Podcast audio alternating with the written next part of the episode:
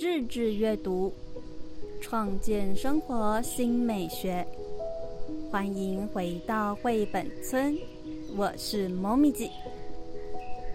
今天是共读大补贴尾章，共读互动七大提案。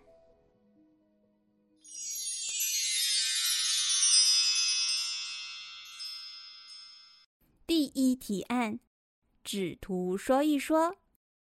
透过手指的引导，带孩子认识故事中的角色、物品、形状、颜色、数量或动物等等。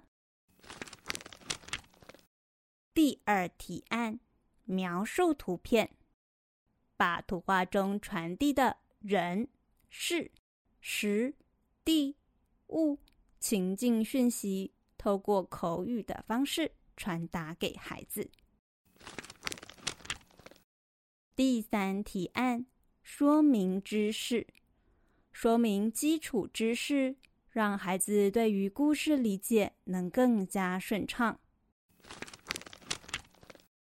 第四提案：肯定或修正，肯定或修正孩子对于故事内容的解读。当孩子描述故事情境，正确使用明确表达，像是。很棒，你有观察到这点。错误时，先别急着否定，请采用修正。先询问孩子为什么这么想，依据回答引导他正确方向。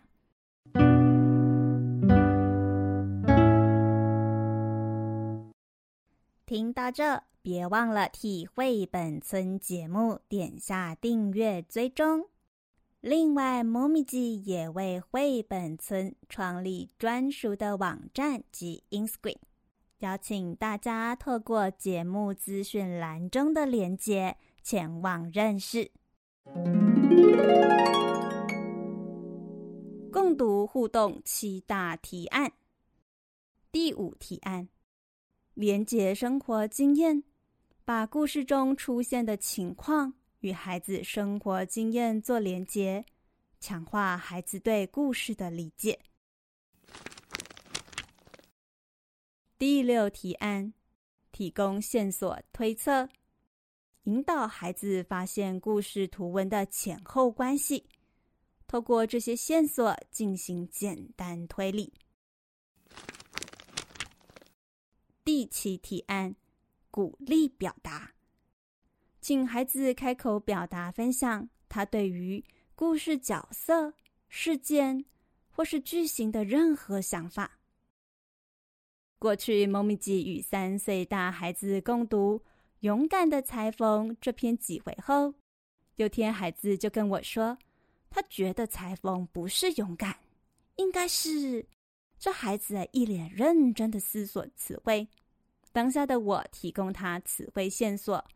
问他是小聪明、狡猾，孩子跟我摇头说不是，最后惊呼一声，他告诉我是说谎，说谎的裁缝。因为故事中裁缝并没有认真的照游戏规则完成比赛。这经验让我体悟到，共读时多穿插补充，给予孩子表达意见的空间，能获得有趣的回馈。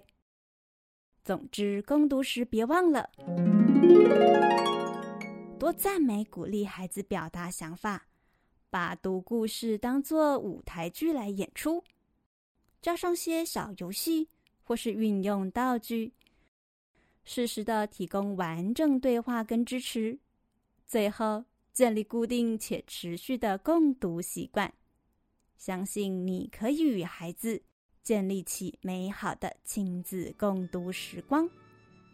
以上就是共读大补帖系列，希望有帮助到对于共读焦虑的你。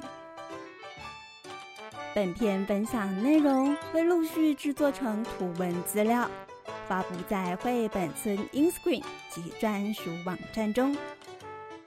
欢迎大家透过节目资讯栏中的链接。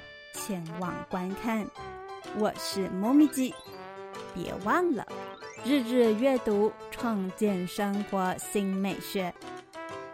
下回绘本村再相见，拜拜。